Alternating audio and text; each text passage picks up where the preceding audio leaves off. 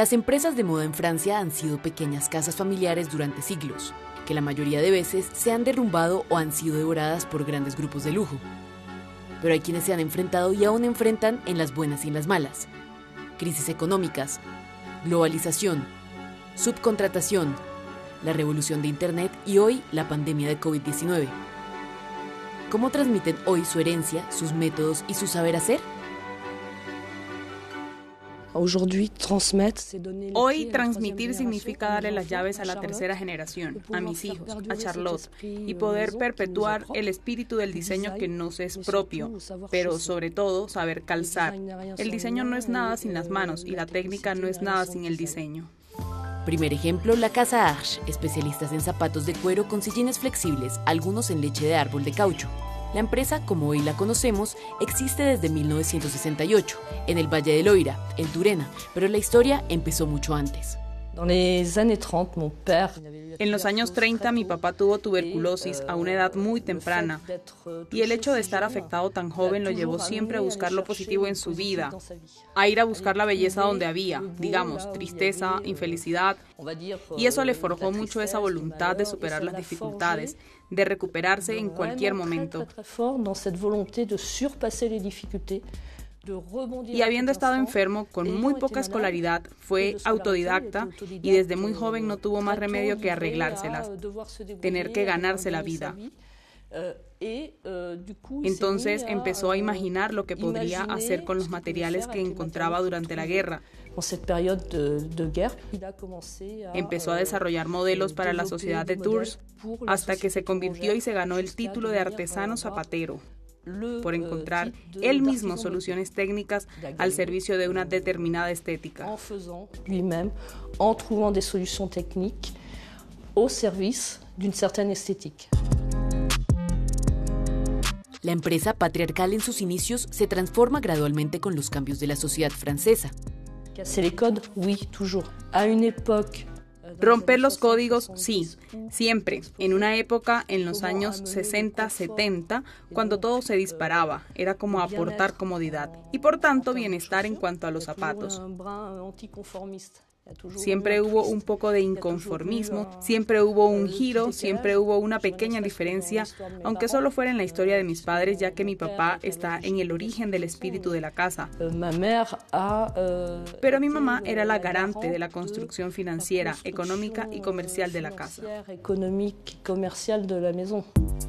Hoy, Catherine Hélène está lejos de ceder su lugar, pero ya está preparando cuidadosamente su sucesión. Su hija Charlotte, que aún no tiene 25 años, pero ya ha viajado por el mundo varias veces, tiene una sólida formación en comercio internacional. Está en la línea. Si tuviera que aportar una ambición personal, sería la de poder desarrollar proyectos de carácter humanitario o, en todo caso, que traten de cuestiones medioambientales. Me especialicé en emprendimiento social y me gustaría poder aportar una fuerza que podría ser, por ejemplo, la puesta en marcha de una fundación o cualquier otro proyecto que me resulte cercano y que tenga una motivación humana. Segunda propuesta, la Casa Weston, en la Galería y Boutique Marais en París. Oliver Sayard, el brillante director artístico de la marca, imaginó una exposición que tituló Chaussures. Siempre lamenté que en las tiendas de lujo o menos de lujo, cuando se organizaban eventos culturales, siempre era en la parte trasera de una boutique con una iluminación no muy buena sin la importancia que ameritaba. Prefería abrir una verdadera exposición en el Beaubourg, de un tamaño apropiado con un verdadero texto de presentación, una ayuda a la visita y con obras que pongan de relieve el saber hacer de Weston, el origen de Weston que es francés. Somos una empresa que se remonta a 1891 Quería realmente que tratáramos aquí el saber hacer de Weston con zapatos casi hechos a mano y que son en su mayoría muy antiguos, de 1937 o 1946, como es el caso de los mocasines, para poner de relieve el saber hacer de la fábrica.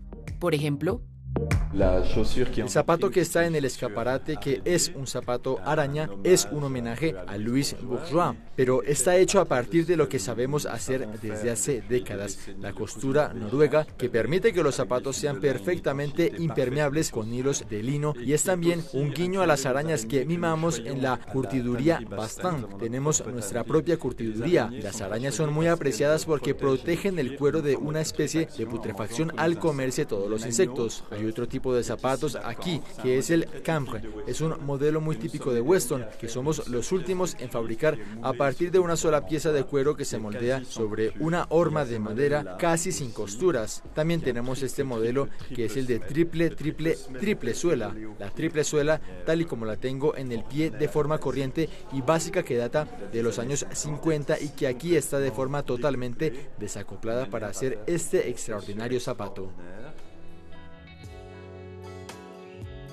El mundo del calzado, quizás incluso más competitivo que el de la ropa, se reinventa constantemente, tanto humana como artísticamente.